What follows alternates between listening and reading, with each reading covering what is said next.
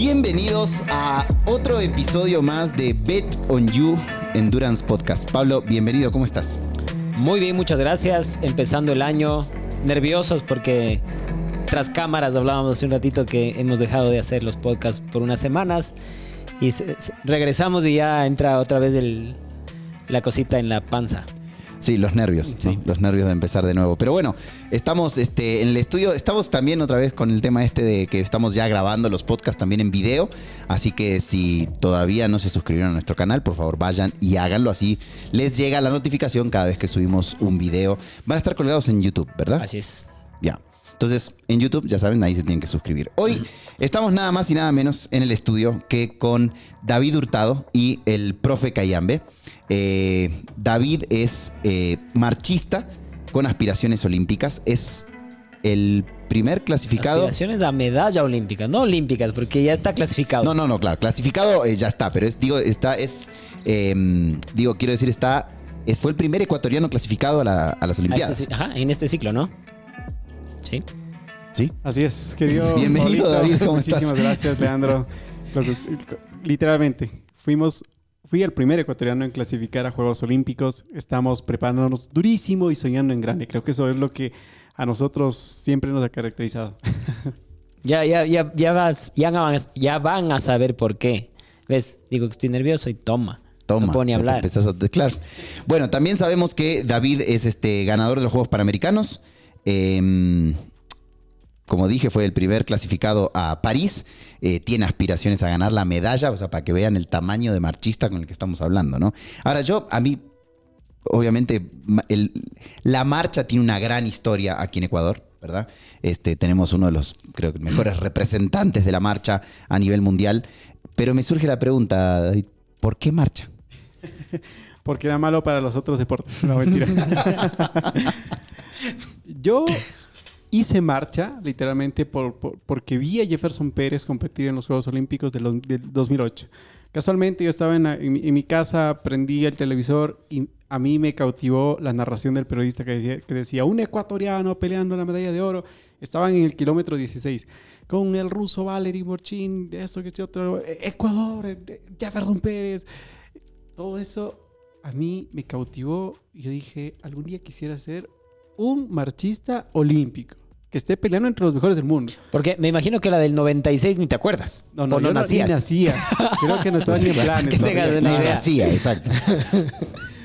Entonces, a partir de ese momento yo dije quisiera ser marchista. A la tarde, yo vi también eh, en los Juegos Olímpicos competir a Carlos Góngora.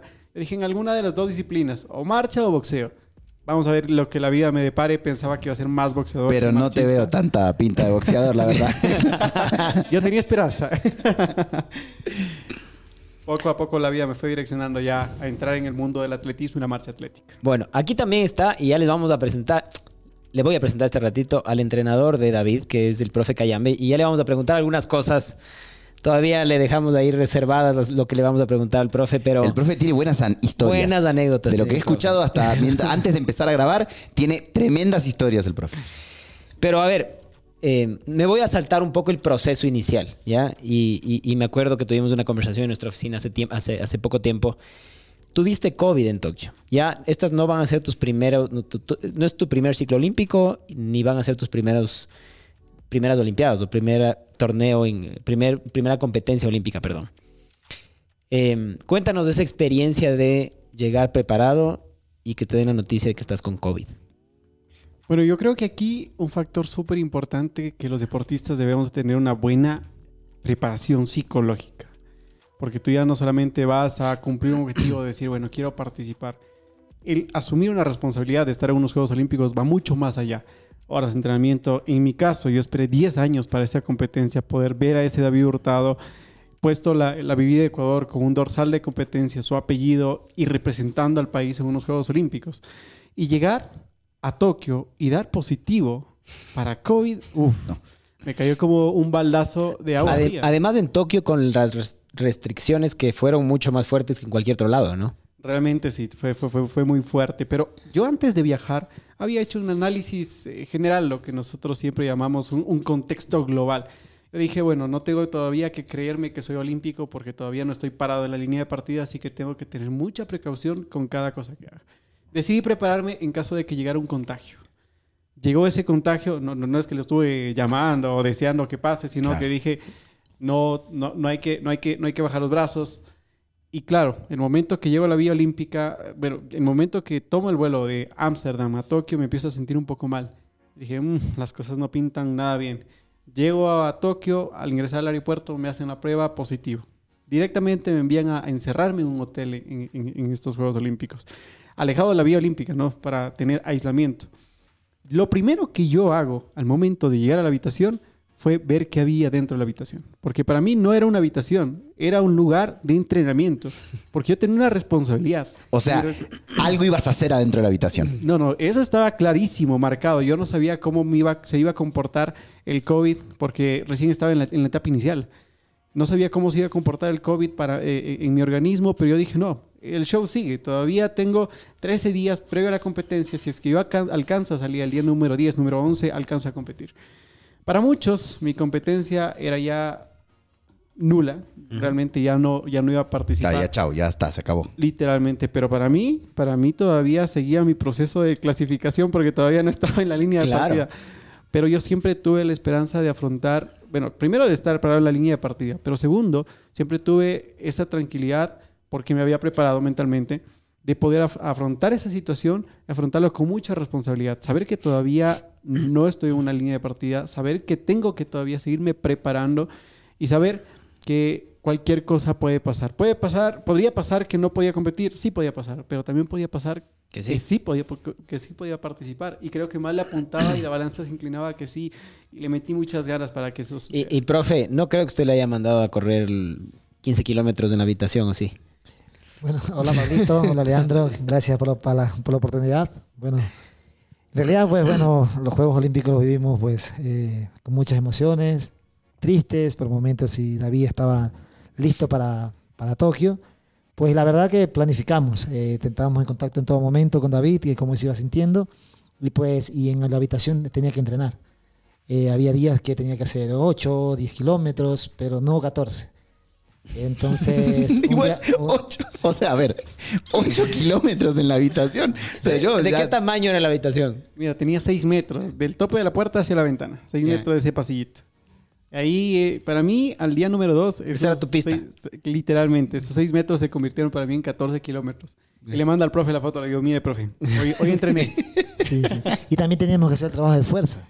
Entonces David cogía el colchón, se lo ponía en la cabeza y hacía sentadillas, igual hacía sus flexiones, igual hacía todo. Y, y- y de verdad, era muy sorprendente. Claro, David estaba muy, de pronto, pues mm, emocionado de, de poder participar, pero claro, yo acá sí decía, bueno, Preocupado, terminó todo. evidentemente. terminó todo, pero este chico sigue con la esperanza de competir.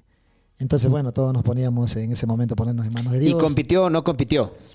El día, el último día de hacerse la prueba, en la mañana, sale positivo. Y en la tarde tenía el último, el, el último, Último el chequeo. último chequeo y sale negativo. Entonces dice David, profe, mañana estoy en Sapporo, porque donde era la competencia, pues era dos horas. Ah, además De- tenías que viajar. Tenía que viajar, sí. O sea, yo, yo creo que ya fue algo divino. O sea, yo, yo soy muy creyente y yo realmente siento, creo también en las energías. Y todo lo que nosotros apuntamos fue para que las, podamos superar con éxito esa situación. Yo tenía que pegar dos negativos en días diferentes. Los pegué. Y el último vuelo para ir a Sapporo, el lugar de competencia, era el siguiente día. De esos dos negativos. Entonces, si es que yo me pasaba un día, ya, no chao, competía. claro. Ya no competía. Por suerte, el día número 9 y al día 10 salí. Salí a competir. Yo le decía, profe, listo, estoy, estoy ready para irnos a, a afrontar este reto. Y, y luego ya analizando, profe, hubiera podido ubicarse en una mejor posición, evidentemente, pero ¿cómo estuvo el pulso? ¿Qué, qué, qué se sintió? O sea, debe, debe haber sentido el cuerpo lo que, lo que tuvo que vivir, ¿no? Sí, sí, pero bueno, primero muy emocionado al momento de ver a David. Bueno, ya se escuchaban las noticias que David salió negativo, entonces llegó a la, a la- en ese momento pues, al sitio de competencia y la verdad que muy apenado porque David llegó con un poco de arritmia cardíaca, llegó con pulsaciones muy elevadas, eh, su, su semblante no era el, el que, el, normal. Y claro, empezamos a hacer una, le digo, vamos a hacer un chequeo, vamos a evaluar un poco cómo está a nivel físico, hacemos hacer unas, un poquito de marcha y estaba muy mal. Entonces, teníamos 24 horas. El chico había luchado muchísimo. En ese momento decirle no vas a competir, pues imposible, ¿no? Entonces, Y además como entrenador también, su primer atleta en pararse en una línea de partida de unos Juegos Olímpicos. Sí, tenía dos. Jonathan Amores y. David Hurtado. Jonathan iba a la prueba de 50 y Ya. David a la prueba de 20, ¿no? Y la primera prueba era la prueba de 20. Entonces, al siguiente día que se iba a dar la competencia, pues le dije, David, bueno, vamos a cam- caminar un poco, vamos a aflojar, vamos a soltar y, bueno, afrontar lo que Dios Lo en que este venga. momento- Exactamente. Entonces, la verdad que fue muy, muy emocionante cuando se puso en línea de partida porque tanto él como yo, pues en ese momento dijimos, somos olímpicos. En ese Claro, momento. claro, claro. No, y sí, realmente un desorden fisiológico brutal. Yo dentro del encierro, aparentemente todas las personas que, que- que me preguntan, ¿cómo, cómo estás bien? Yo les- ¿Cómo estás? Yo les decía, sí, sí, bien, tranquilo, no pasa nada. Pero claro, el- hubo días en los que pasé en la cama. Claro, te convenciste volando. mentalmente que estabas bien, sabiendo que probablemente no, no estabas a- al tope de tu salud, digamos, como para competir unos Juegos Olímpicos. Literalmente. Y así quedaste en puesto, Puesto 19, número ¿no? 19. Ujú. Claro, en la preparación ya analizábamos, tirábamos estadísticas, análisis de competidores, decíamos, sí podemos meternos entre un top 10, es posible. Pero viene el COVID, a pesar de eso, el momento que estábamos en la línea de partida, dijimos, no, hay que darle como que si aquí no hubiera pasado nada Claro. y, y- y- y- y continuar con el plan. Estaba en la posición número 13 hasta el kilómetro 12, pero ya después del pasar los kilómetros, poco a poco el cansancio, la fatiga, se Ah. acumuló todo lo que había pasado. Llegar la a cruzar la línea de meta para mí fue haberme puesto a prueba a mí mismo. A ver, profe, yo tengo una pregunta para usted. Este, me contó un pajarito que David no siempre fue el mejor deportista. Que de hecho, en su momento ni siquiera era buen deportista. Este, ¿cómo, cómo es esa historia con, con David? Bueno, cuando llega David a mi vida, un día pues eh, se acerca un chico, un jovencito. Yo era asistente técnico de un entrenador muy conocido acá, el doctor Freddy Vivanco. Y, y este chico trae un compañero del equipo, un marchista, un, ex- eh, un activo, y le dice, ahí está el entrenador. Y lo presenta al profesor. Entonces él viene, se acerca y dice, ¿usted es el entrenador? Le digo, no, es el señor de barba. El señor es el entrenador. El señor de barba no le presta atención a David. O sea, el entrenador no le presta atención. Le digo, sí, él es entrenador, dile. Le dijo como que anda por allá o no sé qué le dijo y me dice... Sentate acá nomás, espérate un ratito. Espérate oportunidad. Y él viene hacia mí y me dice, pero yo quiero entrenar marcha, yo también hago marcha, hice marcha y me comienza a, comenzar, a com- a comentarle algunas cositas, ¿no? Y es allí cuando se da el primer contacto con David. Lo que yo podía observar en ese momento era unos ojos de un niño que buscaba una oportunidad, pero no una oportunidad cualquiera, una oportunidad de forma desesperada. Quiero hacer esto, mire, yo soy esto, quiero, quiero esto, entonces no era O normal. sea, ya tenía esa visión, ya tenía ese, sí, en ese ese momento enfoque, digamos. lo, lo pude observar y lo pude observar con, cuando él se paró al, al frente del entrenador y el entrenador no, le- no le prestó atención. Entonces luego venía y se iba y quería hablar con alguien y bueno, le presté atención, conversamos y no fue más, no lo vi más a David Hurtado en ese momento y luego regresa nuevamente la segunda ocasión y le digo, mira, si quieres que te, te puedo entrenar, porque justo estaba terminando mi relación con el entrenador, Ujú. le digo, te puedo entrenar, pero te veo en tal parte. Le digo, en, la- en la- los Shiris a tal hora. No llegó. Ah, o sea, además de, de que no era tan bueno, impuntual. En ese momento no lo conocía, no, no llegó. Le doy la segunda oportunidad, se podría decir. Le digo, te veo en tal parte, no llega. Oye, llegó tarde, llegó tarde y me dice, mira, mi, mi padre no me, no, me, o no me dieron para el pasaje. Yo digo, ¿quién te da 12 centavos para el pasaje? Entonces dice, no me dieron para el pasaje, discúlpame, por eso no vine. Y que sí, que no, no vine. Dije, mira, yo ya me estoy yendo, ahora no te puedo atender. Pero si mañana tú vas a la pista de los chasquis a tal hora y llegas, te puedo entrenar. Así fue.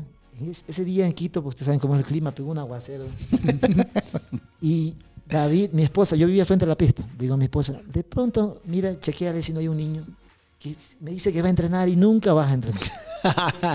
en ese momento, mi esposa me dice, sí hay un, un chico, sí hay un niño ahí en la, en la pista, porque se podía visualizar por la ventana de la pista, la puerta de la entrada de los chasquis.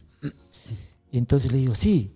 ¿Y cómo es? Es bien flaquito. Dice, "Pero está ahí, está parado. Y ya está con la, ya está con, la, con, con el short, con la, con la pantaloneta. Ya listo para entrenar. Entonces salgo con, voy con mi esposa y digo, acompañe, vamos a ver un niño, es un chico, ya te voy a comentar. Vamos con el paraguas, lo vemos. Y mi esposa le dice, ese momento, parece un pollito mojado. dice, míralo. Y, y estaba él en, en el aguacero, estaba ahí escampando y estaba ahí parado. Entonces le digo, chévere, sí, sí viniste a entrenar. Profe, yo sí quiero entrenar. Y yo quiero ser alguien en la vida. Entonces ese día pues empezamos a hacer evaluaciones, ya ven, vamos a entrenar, pero como era el único chico, yo ya no tenía trabajo con el entrenador que, con el que yo estaba trabajando de asistente, entonces le digo al chico, si traes 10 chicos, yo te puedo entrenar a ti, con esa condición. O sea, trae 10 pelados más y yo te entreno. Ya, ok. Entonces él ah, dice, listo, profe, tranquilo. Entonces él va, convence a 10 chicos, trae a los 10 chicos. Al equipo de fútbol fue a convencer, Sí. creo. Claro, o sea, fútbol, fútbol indoor fue a traer para jugar. Y, David va, llega a su colegio, pues trae a los 11 chicos, les comienzo a evaluar a los chicos y wow, eran fabulosos. Claro, esos chicos eran muy buenos. Entonces, yo me olvidé de David en ese momento. Mejor que David. Claro, mucho mejor que David. Y David me dice, profe, ¿por qué traes esos 10 chicos y esos todos me ganan? Por gusto traes esos chicos. Entonces, eh, en realidad quería enseñar una habilidad. Bueno, y eso, incluso jugamos fútbol. ¿De ¿Tú de qué juegas? Yo digo, bueno, no, no puede correr, no puede saltar, no puede hacer unas cosas. Pero Tele sabe jugar fútbol. ¿Tú de qué juegas? Yo soy arquero. dice. Entonces le digo, listo, porque íbamos a hacer como una integración con los chicos y Claro, demás. claro. Al segundo día, pues, a ver, y todos los chicos quieren jugar fútbol y demás. Y él, estaba, él, él era el arquero del equipo contrario. Yo voy al equipo del otro chico. Cuando le voy a hacer un gol, estoy de frente al arco. Él estaba tapando. Voy a patear y él en vez de, de pararse, se da la vuelta y grita. Imagínense la impresión mía. comienza a gritar. Se para hace, ¡ay! comienza a gritar y comienza a gritar. Y yo me- no pude patear porque me sorprendí tanto que, que me daba una, una risa que no, no, no la podía controlar. Y digo, ¿y este qué, qué hace? O sea, no, no juega, pero era chistoso. Bien, buena virtud. Sí, era muy chistoso, muy chistoso. Entonces yo le digo, ¿tú no sabes jugar? No, tampoco me haces jugar, porque no sé jugar. Entonces digo, wow.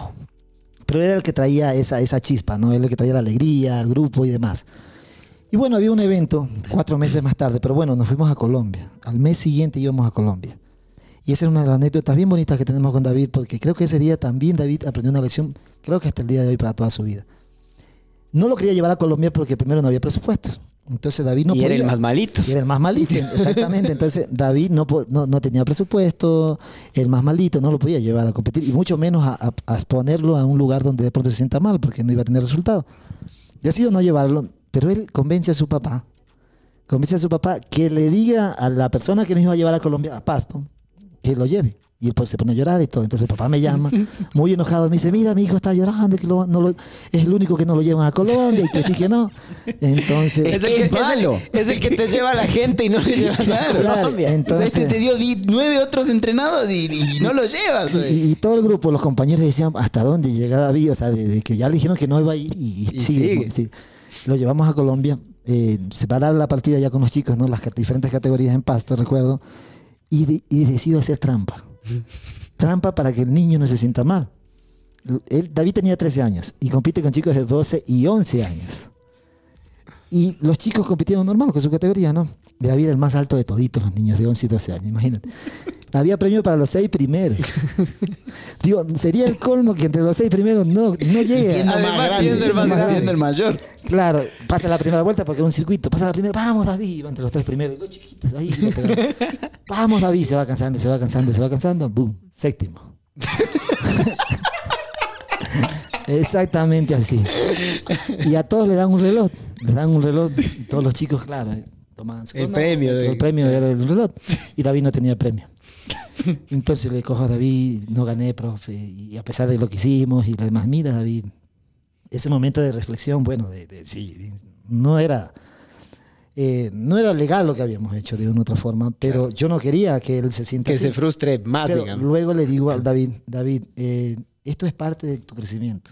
Vamos a perder, sí, vamos a ganar, pero lo más importante es que de todo esto que te está pasando hoy, tú vas a sacar algo positivo. Entonces, listo. Bueno, profe, está bien. Y él siempre tenía desde el primer día la fe que todo iba a cambiar. Entonces llegamos a la pista y la segunda anécdota, un niño está corriendo, mes y medio David entrenando y no podía correr y ese niño le dice, mira, no hagas, y ahí empezó la marcha. Yo recuerdo que David dice, profe, cámbienme, eh, no quiero hacer marcha, sígame poniendo a correr porque yo sé que en la carrera te dan auspicios, le dan zapatos y te dan cosas. Y le digo a David, la segunda, yo recuerdo ese momento, le digo, David, tú en la marcha vas a llegar muy lejos y no vas a necesitar de, de chauchar, como se dice en, sí. el- en la palabra, ¿no? En las, en las carreras. Le digo, tú vas a tener un sponsor y vas a ser olímpico. Digo, y el niño que te dijo que de pronto en la marcha no hay, no hay resultado y no hay futuro, tiene toda la razón, David, pero tú eres el único que vas a cambiar esa realidad. Entonces ese día conversamos con David y bueno, lo que tú me digas, si quieres que haga marcha, hago marcha. Tres meses más tarde había un evento, un selectivo. Ya David empezó a hacer marcha, ya yo ya seleccioné a los chicos, ya tenía tres, dos meses, este es corredor de velocidad, este es de medio fondo y este es marchista, David, el, único marchista. Dos chicos marchistas. Tenía que hacer un selectivo, David, para poder representar a la provincia. Y ese día me entero por un flyer que había un evento en, en, en Riobamba. Sí. Pero David estudiaba. eh, David entra- entraba a las 12 y salía a las 6 de su colegio. Y la competencia era a las 4 de la tarde en Riobamba. Yo me compro un- mi, mi- mi primer vehículo, no tenía licencia y no sabía manejar, no sabía manejar bien.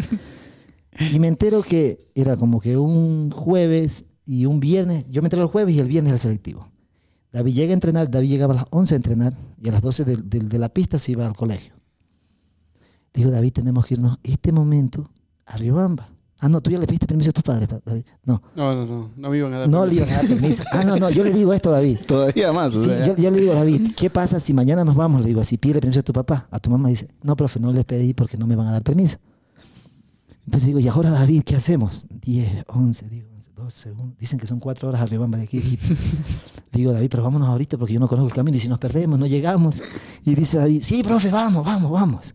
Entonces David también me encama. Yo, David dice, yo sí conozco las vías. dice David, yo sí conozco las vías. Entonces, y, y- ¿Cómo se puede confiar de un niño? Entonces dice David, yo sí conozco. yo Claro, sí no sé conozco qué- cuál es peor. ya. Sí, entonces, ya. entonces, en ese momento digo, David, ese selectivo va a ser una clasificación para un sudamericano. Le digo a David, entonces no podemos fallar, vamos. Entonces cogemos el auto, vamos. No había almorzado, el niño tiene que comer. Entonces paramos en la tacunga, compramos unos tallarines. Y digo, hay carbohidratos, tienes que Claro. consumir carbohidratos y todo eso. Y hasta que a las 4 de la tarde comamos a las 12 y ya, come un poquito. Vamos, maneja, maneja. No vemos el chapa acostado, ¡pum! El tallarín por allá, bola, bola. y todos, ¿no? Y en ese momento el tallarín por acá, y David me, me- me ayudaba a limpiar, él también cogí.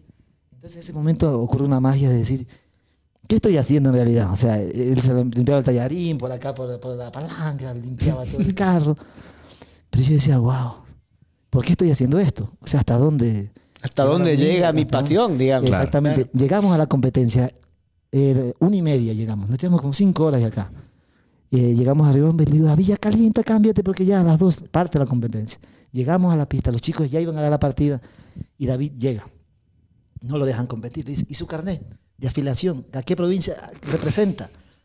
¿Por qué vienen a competir? Le digo, déjenlo competir al niño, que el niño es un chico de Pichincha, sí, pero no, no es No hay federado, carnet, no hay claro. carnet, no. Aquí esto es unos juegos, unos juegos escolares. Escolares. Col- col- Entonces me dicen ellos, y no, no, no puedo. ¿Qué, qué pasa? Los jueces no dejan. Entonces, ese momento le digo, David, ahora, no lo dejaron competir, no dejaban entrar ni a la pista. Le digo, David, llora. Llora, David, llora. llora. Llora y te dejan competir. Entonces, David, ese momento. David, Experto en eso, Experto además. en llorar. y comienza a llorar, y comienza a llorar y llorar. Digo, miren, por favor, no, vea, déjenlo. No le hagan déjenlo esto al No le niño. hagan. Déjenlo que se pare un momento en la pista y ya, por favor, le digo, miren, miren cómo está llorando. No le sean así. Y se miran todos los jueces, uno, ¿será esto? ¿Qué tiene? Entonces viene y lo deja. Ya, ya, ya, parece. Pero la cédula. Ya, presta la cédula al menos para anotarle ahí en la lista. Tome la cédula, saque la cédula, tenga la cédula. Listo, eh, se da la competencia. David con los primeros, segunda vuelta en los primeros, tercero en los primeros. Solo el primero clasificaba a Buenos Aires, a un sudamericano. David queda segundo. Queda segundo, pega un aguacero. Ese día, qué bestia. Y estaba cayendo ceniza. Recuerdo clarito. Y termina segundo a un metro del primero. Se jodió todo. David, vamos. de la competencia a dos y media, por ahí terminaba a dos y media y teníamos que llegar para que él llegue a las seis. Siete por lo general llegaba a su casa. Yo decía tres, cuatro, cinco, seis. Yo digo, con la justa. Con las justas. Pa. Profe, quedamos segundo, se- segundo, profe, a nivel nacional, segundo. Digo, no pasa, pero me van a dar una medalla. No, eso medalla no, no importa. Le digo, vámonos, vámonos, vámonos, porque me iba a meter en problemas, imagínense. Claro, lo- los taitas. Y claro, no llega, que se lo lleva este profe, va a pasar algo. Bueno, bueno, vamos, nos rezamos. 15 días más tarde hay un selectivo en Pichincha. No encontrábamos la cédula. Le digo, ¿y la cédula? profe, el día, Dejaron en Riobamba. el día de este dejamos en Riobamba. Entonces metámonos en internet a ver dónde está la sede de la, de la Federación Colegial. Estudiantil. Precisamente quedaba por elegido. Digo, David dice que queda por elegido, anda a retirar porque si no en el selectivo no, no vas a poder competir. Va David. eh, 15 días después de, ese, de, ese de la competencia en, en Chimborazo, en Riobamba, y le dicen, chico, no te encontrabas por ninguna federación. Preguntamos a todos, no te encontrábamos, le dicen el día de la cédula. Pero que tú estás seleccionado para ir a Buenos Aires. Ya en, en una semana se van todos en un vuelo charter, y así es que necesitamos el permiso, sacarte pasaporte, sacarte todo lo demás. David me llama.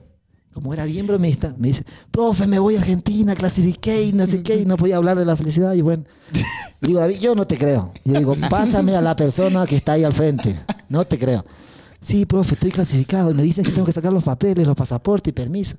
Me pasa la señorita y le digo, señorita, este, sí, sí, lo que le está diciendo el joven es cierto, él está clasificado, tiene que hacer los papeles porque en tres días ya no, no, No haber tiempo, no tiene tiempo. Ese momento vamos del papá, ahora se va a entrar la verdad. claro, ahorita. Lo llevamos. Se va a enterar que le mentimos y me lo llevé Y arriba. todo, Y le, le decimos, ¿no? Y el papá dice, no le doy el permiso. Por haber mentido, porque él tenía pensado, ¿sí o no, David? Que, que era trata de personas. O sea, que se iban a llevar a su hijo. Ya le vio cómo la pinta al profe. Claro.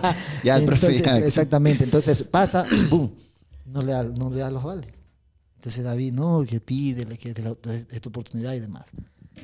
En tres meses David de preparación, en dos meses por ahí peloteado, el tercer mes sin ser de alguna provincia, sacamos los papeles, vuela a Buenos, a Buenos Aires, pero yo le hice unos- unas pruebas, unos chequeos en, en el Parque Jerusalén, todo daba para que David sea medallista. Y se da la competencia, eh, el, día, el día del evento, bueno, no podíamos comunicarnos mucho, y se da la de prueba y David es el único medallista de, de hombres de un vuelo charter de ciento y pico de 120. 120 deportistas, el único medalla de oro. Y él fue medallista de oro de un campeonato sudamericano sin ser federado de una provincia, ni al ser un campeonato nacional, ni nada. Entonces, Y raptado por el entrenador una tarde. entonces, ese día para nosotros, en este caso para David y mi persona como entrenador, para mí fue wow. Es campeón sudamericano, el mejor de Sudamérica. ¿Qué, edad que- tenías, David, ahí? Yo ya tenía 13 años. No, tre- 13, 14 estaba por ahí, ¿no? Sí, sí, sí. Leandro, ibas a, ibas a preguntar. Sí, sí, justo yo, me, me viene, ¿no? Que, porque las anécdotas son entre chistosas y, y también... realidad, Y la realidad y siembran, ¿no? Lo que, lo que ha sucedido, pero ¿qué es lo que marca la diferencia? O sea, ¿qué, qué lo hace a David un deportista diferente? Bueno, como entrenador yo creo que es su mentalidad. Es la capacidad, eh, bueno, mucho se habla del tema psicológico, pero no solamente es el tema de- del David me- eh, fuerte, del David con sus capacidades o el medallista, es luego que viene. Él es un chico que siempre se supera día a día, su perseverancia, su disciplina.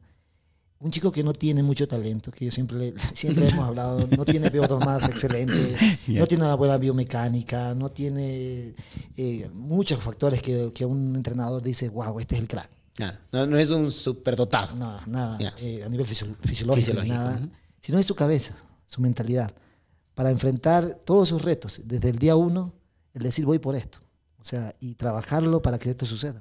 Entonces un chico que, que en realidad, pues, eh, eh, es esa frase que dice que la, que la disciplina algún día vence en talento, ese es David. Excelente.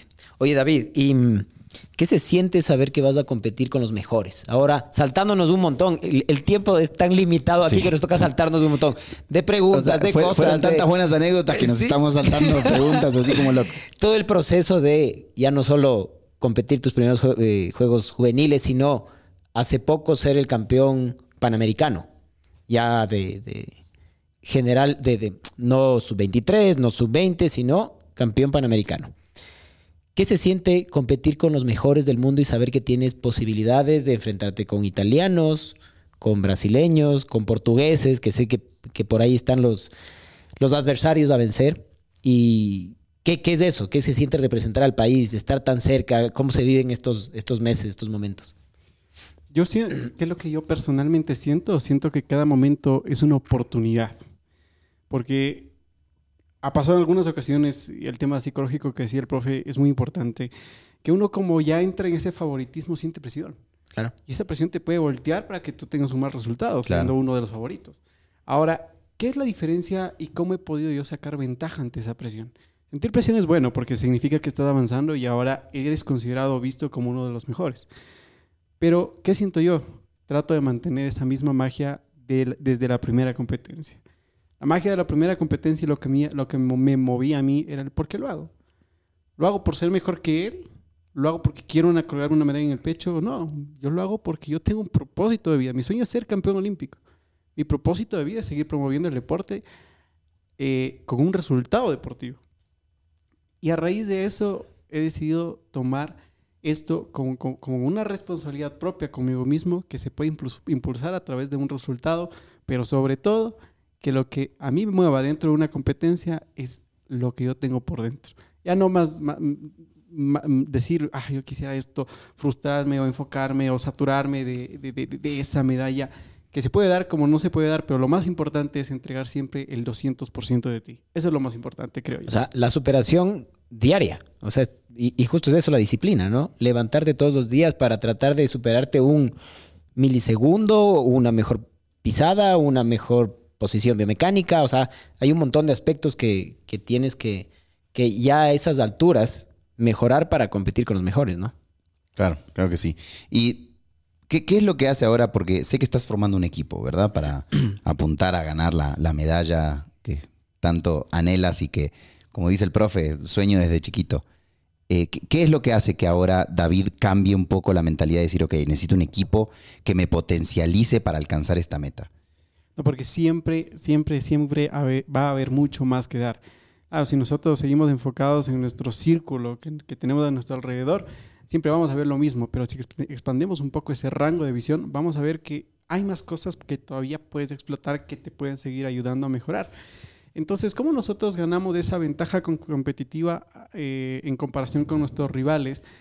Haciendo lo mismo y cambiando y, estru- y reestructurando algunas pequeñas cosas. Entonces, creo que la magia de poder ser mejor y tener un crecimiento deportivo está en los pequeños detalles. Como ustedes decían en algún podcast, las ganancias marginales se juntan todas, hacen grandes resultados exponenciales. Entonces, ¿Ves? Sí, estaba es- escuchando, ah, y atento el, el David. Justamente eso iba a decir, o sea, bueno, buen oyente, buen oyente ha sido el David. No, realmente yo aprendo muchísimo de sus podcasts y por eso junto, junto, junto al profe vimos eh, en Pablito una persona que nos pueda guiar, ahí hemos hecho algunos acercamientos, pero sí, eso es lo que tenemos en mente, no solamente ahora en París, estamos pensando también en el 2028, Los Ángeles, en que este tipo de cambios que estamos realizando ahora nos pueden pueden dar esas reflejados de ganancias aquí a marginales. varios años. Exactamente. Oye, David, y tengo una pregunta. ¿Qué, qué otro deporte practica David? Así que que no sea solo marcha. Ahora que estuvimos en general, hicimos ciclismo, estaba haciendo natación, estaba corriendo también por las montañas, un poco de trail, pero mi especialidad es la marcha, vuelvo y repito. Fútbol. Yo por ahí vi un video jugando fútbol y, y en realidad no es su deporte, definitivamente. Literal. Sigue gritando cuando van a patear. Esa es estrategia. Creo que estamos, eh, como, como siempre, eh, es más, el año pasado nos decían, oigan, alarguen un poquito los podcasts. Eh, un poco la decisión fue tenerlos alrededor de los 30 minutos, siempre nos pasamos un poquito más. La gente nos ha pedido, pero creo que dejarles un poco picados vale la pena como para tener una siguiente invitación, una siguiente entrevista. Vamos a tener segundos episodios de algunos de los podcasts que hicimos el año pasado. Sí, así es. Este año vamos a tener segundos episodios. Y bueno, y también, obviamente, estoy más que seguro que vamos a volver a hablar con David, con el profe, eh, porque lo que se viene es grande y no siempre uno tiene a un clasificado de Juegos Olímpicos en la mesa, ¿no? Y eso es es. importante. Con- ad- además, con tanta- tantas anécdotas chistosas. Más es- es más difícil chistoso todavía. que- de lo que me imaginaba, la Todavía verdad. faltan algunas. No, sí, realmente es un orgullo poder estar acá compartiendo junto a ustedes y a todas las personas que nos están escuchando. Yo sé que están involucradas al 100% en el deporte. Quiero decirles que acá no hay magia. Es clara la situación, la, perse- la perseverancia, la, la disciplina, la puntualidad, la organización y tener en cuenta que esto es un proceso en el largo plazo es la clave para poder llegar a conseguir. Eso es lo que tenemos en mente. Sí, eh, creo que ha dejado clarísimo todo lo que hemos tratado nosotros de, de aportar el año pasado en, eh, justamente con este podcast. Así que les esperamos el siguiente lunes. Eh, ahora sí nos vamos de corrido. Eh, ojalá nos hayan extrañado estos, estos lunes que no estuvimos con ustedes. Yo estoy más que seguro que sí nos extrañaron porque me llegaron mensajes, me llegaron comentarios. Eh, hagan los comentarios aquí abajo en la caja de comentarios. también, que es importante. Sí, nos, nos sirve muchísimo la crítica, este, pero, pero suave también, ¿no? O sea, tampoco no. Pero Una bueno. buena retroalimentación, Sí, sugerencias exacto, y exacto. demás. Este, háganos comentarios qué temas les gustaron de la temporada del año pasado, qué más quisieran escuchar. Eh, y bueno, a mí no me queda más que decir, bueno, gracias David, gracias profe Cayambe por haber estado aquí presente el día de hoy. Bueno, gracias a ustedes, gracias por el espacio. Pues es, pequeñas anécdotas, como decía Pablito, chistosas, pero que al final tienen un mensaje, ¿no? Todas. Que, que es pues el trabajo día a día. Somos eh, hoy el resultado de mucho trabajo, quizás no, mu- no, no, no tanto talento, pero sí muchas ganas de salir adelante. Creo que eso nos, nos caracteriza a todos los ecuatorianos. De donde quiera que estemos, pues siempre echamos para adelante, ¿no? Y con la bendición de Dios siempre por delante, pues si aspiramos a que todo lo que hemos planeado, lo que estamos haciendo, cosas nuevas, pues nos ayuden y nos permitan alcanzar el, el gran objetivo que es una medalla olímpica. Buenísimo. Bueno, Pablo, a mí no me queda más que decir, como digo todos los lunes, nos vemos el lunes que viene. Chao.